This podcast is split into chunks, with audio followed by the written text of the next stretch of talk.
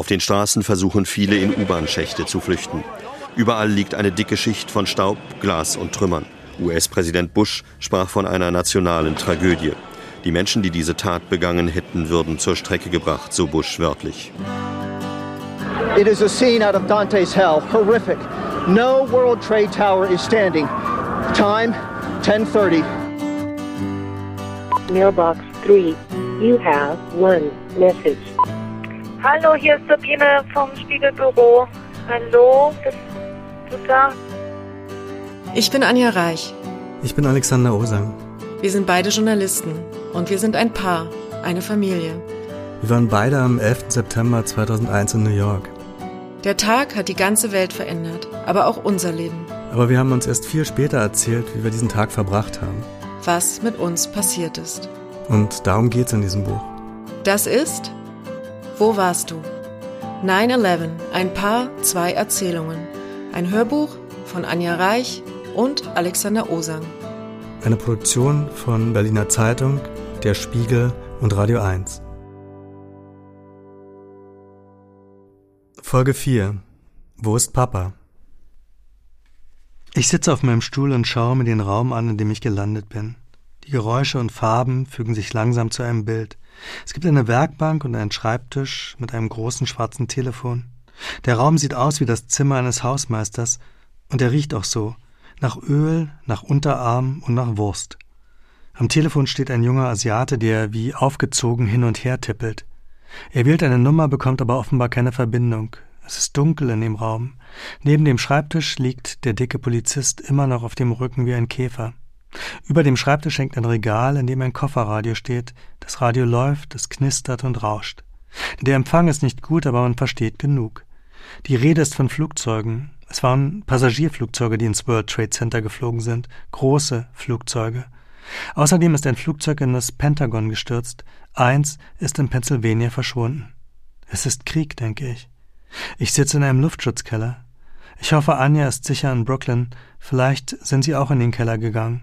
Ich würde gern mit Ihnen in unserem Keller sitzen bei all den deutschen Sachen, die den langen Weg über den Atlantik damals umsonst angetreten haben. Bei meiner alten Stereoanlage mit den großen schwarzen Boxen, die Anja immer so gehasst hat. Männerboxen hat sie die genannt. Bei ihren Langlaufschieren, den Pippi Langstrumpf Videokassetten und den seltsamen grauen, 80 Mark teuren Eisenkästen, die angeblich deutsche und amerikanische Stromspannungen ausgleichen, aber immer nach drei Tagen in der Wirklichkeit von Brooklyn Puff machen und sterben. Neben dem Schreibtisch sitzt eine mittelalte Frau in einem Businesskostüm auf einem Drehstuhl und schluchzt. Als sie die Meldung hört, sie zittert. Sie hat eine dieser Betonfrisuren, die amerikanische Geschäftsfrauen, Politikerinnen und Fernsehmoderatorinnen gern tragen. Ihre ist mit der Asche des World Trade Centers bestäubt und wirkt dadurch noch steinerner, fester, unzerstörbarer. Die Frisur und das Gesicht der Frau scheinen nicht zusammenzugehören. Der Mann mit dem Jazz-T-Shirt und der Goldkette, an der eine Polizeimarke hängt, tätschelt der Frau die Schulter, murmelt etwas und macht das Radio aus. Keine schlechten Nachrichten mehr. Neben mir sitzt ein blasser Mann in einem Anzug auf einem Heizkörper. Er hat ein Taschentuch vor dem Mund, zu seinen Füßen steht ein Aktenkoffer, er sieht aus, als warte er auf den Bus. Der kleine Asiate bekommt offenbar eine Verbindung. Dad, ruft er. Dad, it's me, Steve. Er erklärt seinem Vater, wo er ist, was passiert ist und dass er die Fähre nach New Jersey verpasst hat. Er redet immer schneller, er klingt, als würde er sich verteidigen. Neben ihm steht der breitschultrige Mann mit dem Jets-Shirt und der Polizeimarke, hört zu und reißt irgendwann den Telefonhörer weg. Hier spricht Sammy Fontanek, Officer Fontanek. Hören Sie mal zu, mein Lieber. Seien Sie froh, dass Ihr Junge hier noch am Leben ist, ruft er. Dann knallt er den Hörer auf. Der kleine Asiate nickt. Er ist vielleicht 18 oder 19. Officer Fontanek steht neben dem Telefon. Er sieht die schluchzende Frau im Businesskostüm an und sagt, Eileen, willst du's noch mal versuchen? Die Frau nickt und schneuzt sich, steht auf und nimmt den Hörer, wählt, lauscht, legt den Hörer wieder auf die Gabel, setzt sich hin, schluchzt. Der kleine Asiate Steve ruft, er muss wieder raus, helfen. Niemand geht raus. Dort draußen ist es zu gefährlich, sagt Fontanik. Ihr könnt gehen, wenn die Luft rein ist. Eine Geschichte noch, denke ich. Eine Geschichte über den Keller. Die eine Geschichte, dann ist Schluss. Mein letzter Text, denke ich, und frage den blassen Mann, der neben mir auf dem Heizkörper sitzt, wie es ihn in den kleinen Keller verschlagen hat. Er heißt Stephen Garren und kennt den Spiegel, sagt er. Er interessiere sich sehr für Deutschland, für deutsche Literatur vor allem. Thomas Mann, Franz Kafka, Stefan Zweig. Seine Mutter stamme aus Berlin. Wunderbar, denke ich. Ich halte einen Faden in der Hand und rolle ihn auf. Garen ist Rechtsanwalt. Er hat eine kleine Einzelkanzlei hier um die Ecke. Er war auf dem Weg dorthin, als der erste Turm zusammenstürzte. Er floh ins Foyer eines Bürogebäudes und von da in den Keller hier. Ich hole meinen Block heraus, beginne mitzuschreiben. Ich halte den Block tief, weil ich fühle, dass es noch zu früh ist für Journalismus. Garen hüstelt, drückt sich das Taschentuch vor die Lippen. Er ist Asthmatiker, sagt er. Der Staub mache ihm sehr zu schaffen. Asthma, schreibe ich in mein Notizbuch, ganz schnell. Es ist seltsam, sagt er. Vor drei Tagen war ich noch zu einem Kongress in Israel. Da ist ja die Gefahr immer da. Ich habe eine Reise in ein Siedlungsgebiet in der Westbank abgesagt, weil es mir zu selbstmörderisch schien. Und jetzt passiert das hier. Bei mir zu Hause, sagt Garen. Ich schreibe es mechanisch auf, ohne den Zusammenhang zu begreifen. Es passt alles noch nicht in meinen Kopf. Die Welt dort oben ist total aus den Fugen, sie ist für mich nicht vorstellbar. Garen lehnt sich an die Heizung. Das Sprechen hat ihn erschöpft, er sieht wirklich blass aus. Er ist der erste Held meiner letzten Geschichte. Ich lasse mir seine Telefonnummer geben und reiche ihm eine meiner Visitenkarten. Ich bin stolz auf die Visitenkarten, sie sehen gut aus.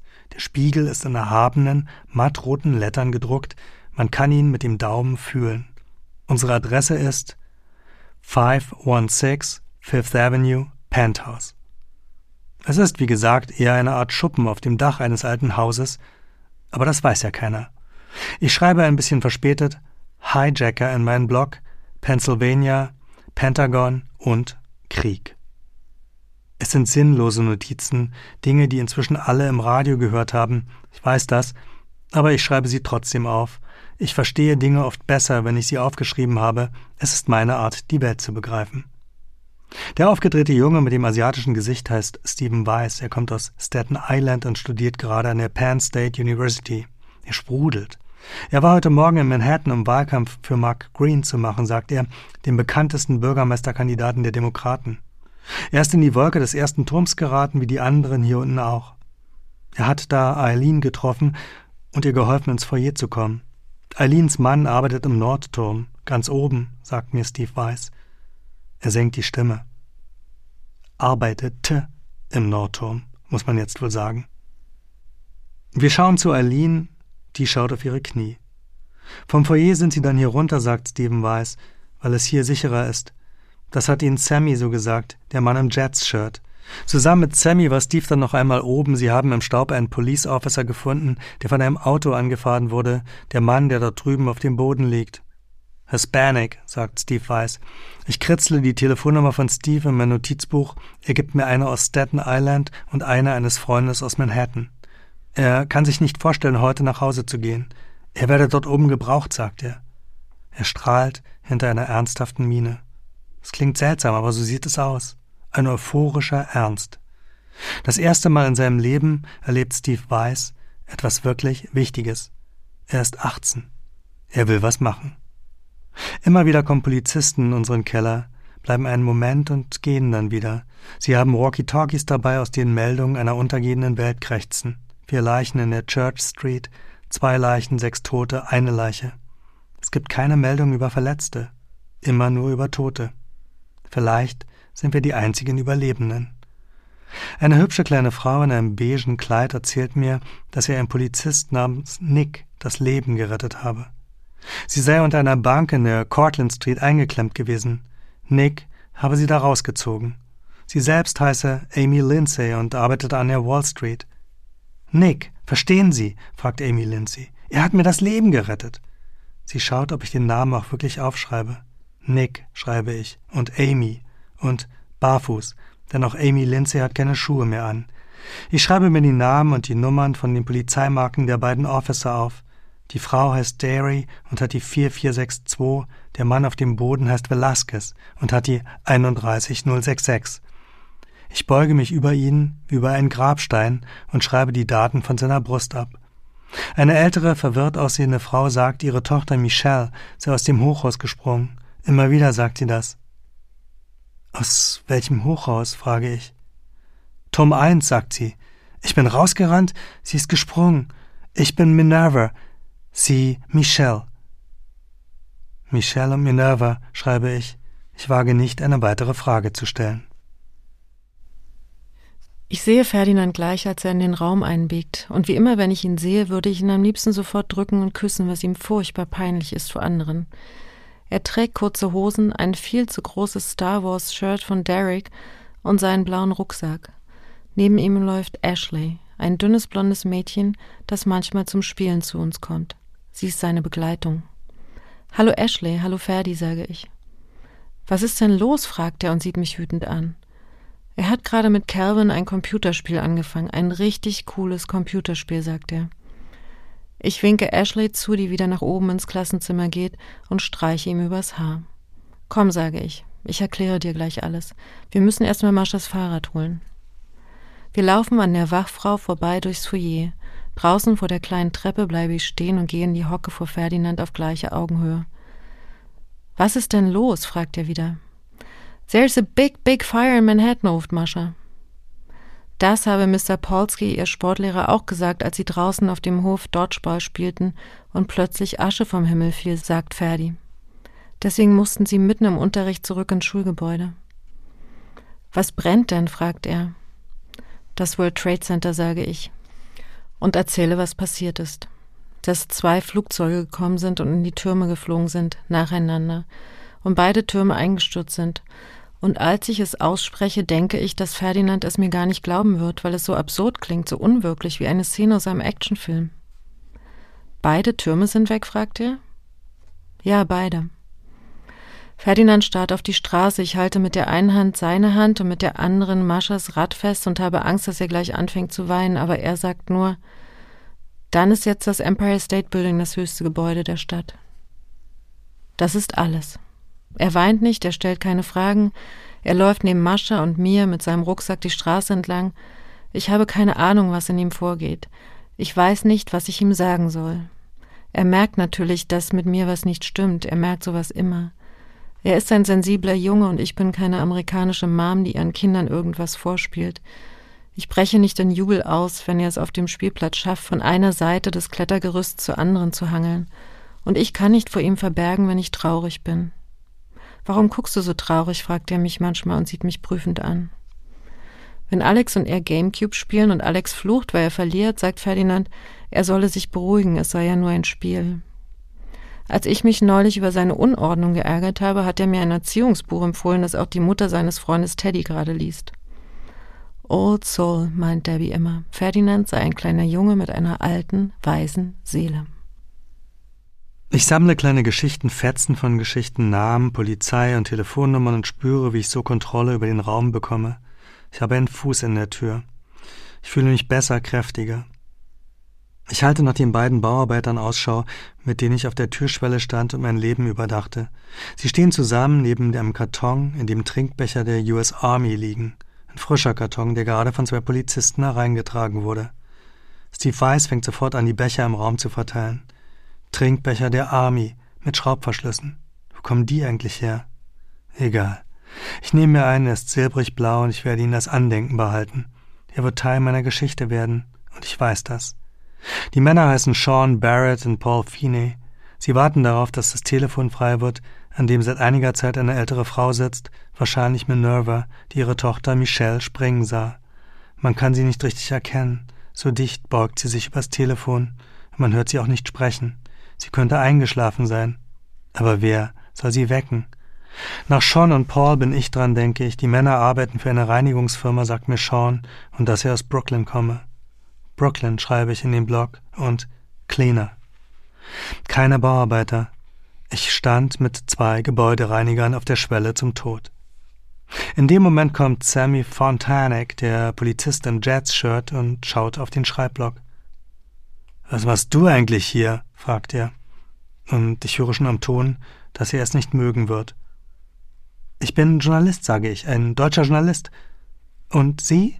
Wie sind Sie hier hereingeraten? Fontanek mustert mich kühl.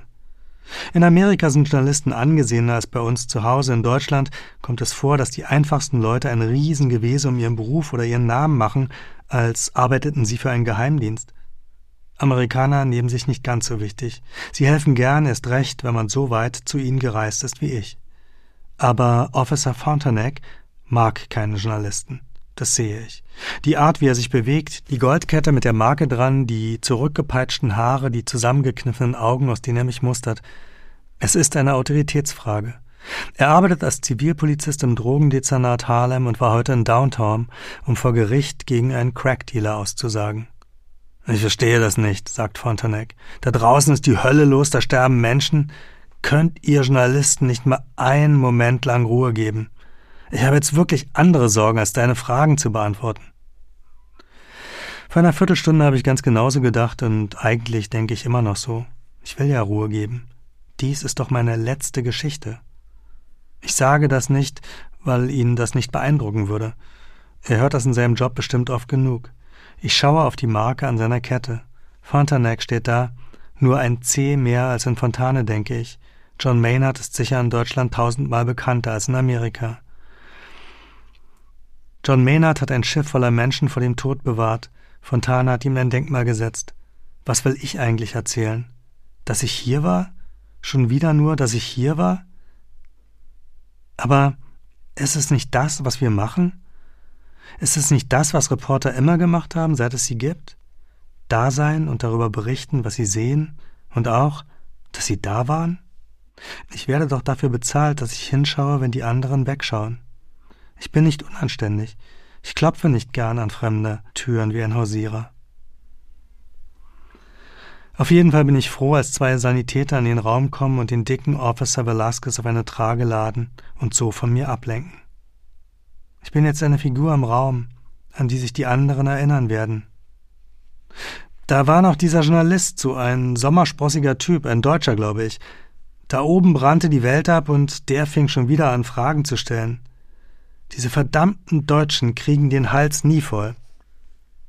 Natürlich komme ich für einen Telefonanruf nun nicht mehr in Frage. Alle würden denken, ich riefe mein Magazin an, um eine Geschichte durchzugeben, ich bin im Gegensatz zu Ihnen ganz freiwillig in diese Situation geraten. Ich bin beruflich hier. Ich kann auch keine Fragen mehr stellen, glaube ich. Ich hätte gern noch mit Eileen gesprochen, aber das ist momentan wohl ausgeschlossen. Die Sanitäter kommen nochmal wieder, um Garen abzuholen, den asthmakranken Rechtsanwalt und Thomas Mann Liebhaber. Er nickt, als er an mir vorbeiläuft. Ich nicke zurück. Wir kennen uns, wir respektieren uns. Der Spiegel ist ein angesehenes Magazin, könnte das bedeuten. Fontanek sieht das leider nicht, steht am Schreibtisch des Hausmeisters und schaut runter auf Eileen, die telefoniert. Wo ist eigentlich der Hausmeister, dessen Büro wir hier nutzen? An der Wand über seiner Werkbank hängt ein Fluchtplan. Wir sind im Temple Court Building. Das schreibe ich vorsichtig in meinen Blog. Sammy Fontanek ist mit Eileen beschäftigt, er beugt sich ganz nah an sie heran. Sie sieht fassungslos aus und weint schon wieder. Listen up, everybody, ruft Fontanek. Hört alle zu. Es gibt gute Nachrichten. Eileens Mann ist am Leben. Sie hat gerade mit ihm telefoniert. Er ist zu Hause. Eileen McGuire nickt unter Tränen. Sie schaut dankbar zu Sammy Fontenac hoch. David Liebman klatscht und dann klatschen auch die anderen, ich sowieso. Ich klemme mein Notizbuch unter den Arm und klatsche begeistert. Sammy Fontenac strahlt. Er lacht mich an, ich lache zurück. Zwei Minuten später haut er mir auf die Schulter und sagt, Nichts für ungut, du machst ja auch nur deine Arbeit. Ich strahle und schaue auf das schwarze, klobige Telefon, aus dem die gute Nachricht kam. Ich komme nun auch wieder für einen Telefonanruf in Frage, aber andererseits muss ich noch mit Eileen McGuire reden, jetzt, da sie nicht mehr traurig ist, sondern froh und eine positive Geschichte hat. Sie erzählt mir, dass sie und ihr Mann bei Marsh McLennan gearbeitet haben, einer großen Versicherungsfirma, die acht Etagen in der Spitze des Nordturms gemietet hat. Aline saß im 79. Stockwerk des Nordturms, ihr Mann im 99. Er fängt immer eine Stunde vorher an. Sie dachte also, er sitze schon lange in seinem Büro, als sie aus der Subway stieg und den Turm brennen sah. Aber er hatte heute Morgen einen Arzttermin, den sie vergessen hatte. Als er von dort kam, brannte der Turm bereits und er fuhr nach Hause in die Upper East Side. Ich habe mir Sorgen um ihn gemacht und er sich um mich, sagte Aline McGuire. Ich nicke, auch wenn ich nicht richtig verstehe, wie der Mann nach Hause fahren konnte, wo er doch annehmen musste, dass seine Frau auf dem Weg zur Arbeit war, auf dem Weg in den brennenden Turm. Irgendwann werden sie sich diese Fragen stellen. Vielleicht werden sie nie darüber reden, aber die Fragen werden da sein, und wenn es schlecht läuft, zerstören sie eines Tages ihre Beziehung. Sammy Fontanek sagt, dass wir jetzt nach oben dürfen, einer nach dem anderen. Die Luft ist rein. The coast is clear. Ich werde den Himmel wiedersehen. Auch gut. Telefonieren kann man dort oben immer noch. Wir gehen eine schmale Treppe hinauf in das Foyer des alten Gebäudes, das verlassen aussieht, so als wohne hier schon lange keiner mehr. Helles Licht fällt durch Glastüren, die teilweise mit Spanplatten vernagelt sind. Aline McGuire verteilt Visitenkarten mit einer Anschrift, die es nicht mehr gibt. Sie ist Vice President, steht da. Es klingt wichtig, obwohl man Amerika nie genau weiß, was es bedeutet. Sammy Fontenac sagt mir die Telefonnummer seines Polizeireviers in Harlem. Er haut mir nochmal auf die Schulter. Alles ist gut. Ich habe das Bedürfnis, ihn zu umarmen. Ich würde wirklich gern jemanden berühren, jemanden festhalten. Aber das geht natürlich nicht. Wir stehen unschlüssig im Foyer. Wir gewöhnen uns an das Tageslicht und an den Gedanken, in eine andere, neue Welt hinauszugehen. Wir haben es überlebt. Wir waren zusammen auf einer Insel wie Schiffbrüchige, und jetzt kommt das Boot und bringt uns von hier weg. Wir werden uns bestimmt nie wiedersehen. Wir wissen nicht, was dort draußen ist. Einen Moment noch. Nur einen Moment. Ich schließe die Haustür auf. Ferdinand stellt seinen Rucksack ab, guckt ins Wohnzimmer, sieht die Treppe hinauf. Wenn Alex da wäre, würde er spätestens jetzt aus seinem Arbeitszimmer nach unten gepoltert kommen, um die Kinder zu begrüßen. Wo ist Papa? fragt Ferdinand. Papa ist in Manhattan, sage ich und setze gleich wieder meine Sonnenbrille auf, wenn mir die Tränen in die Augen schießen.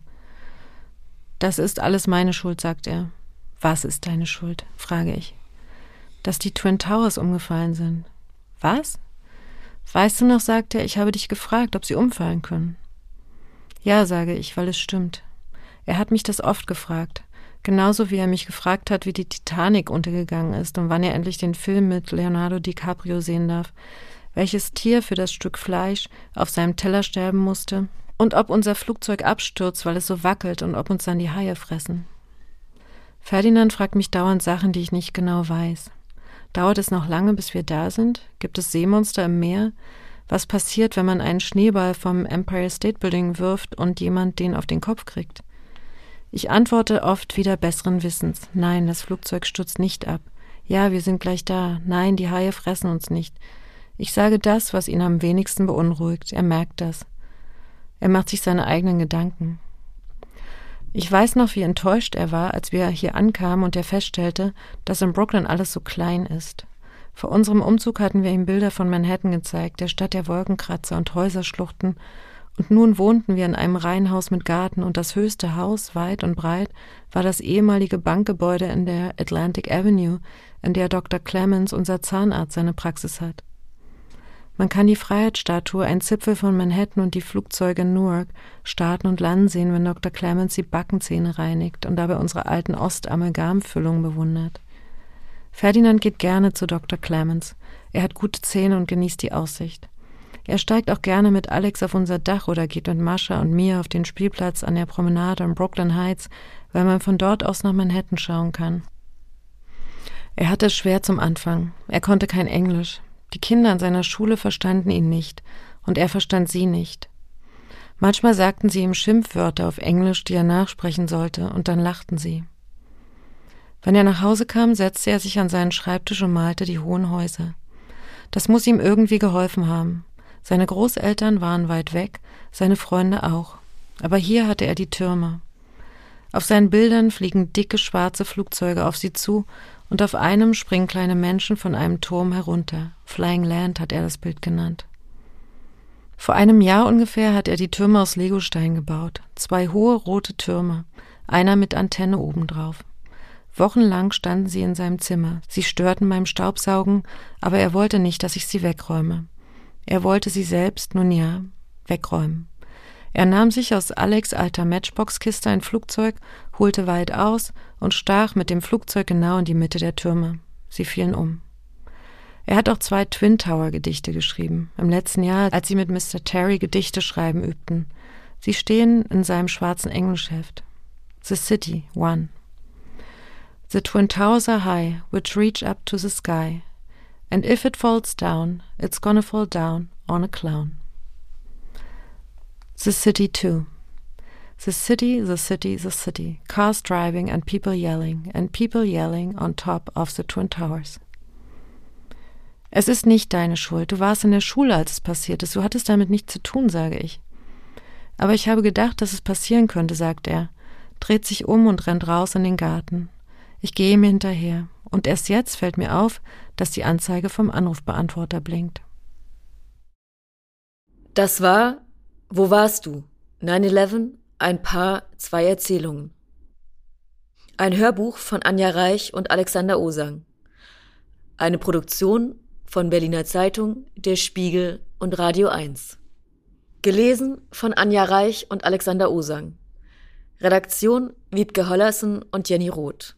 Ton Sebastian Reuter. Musik Dirk Homuth.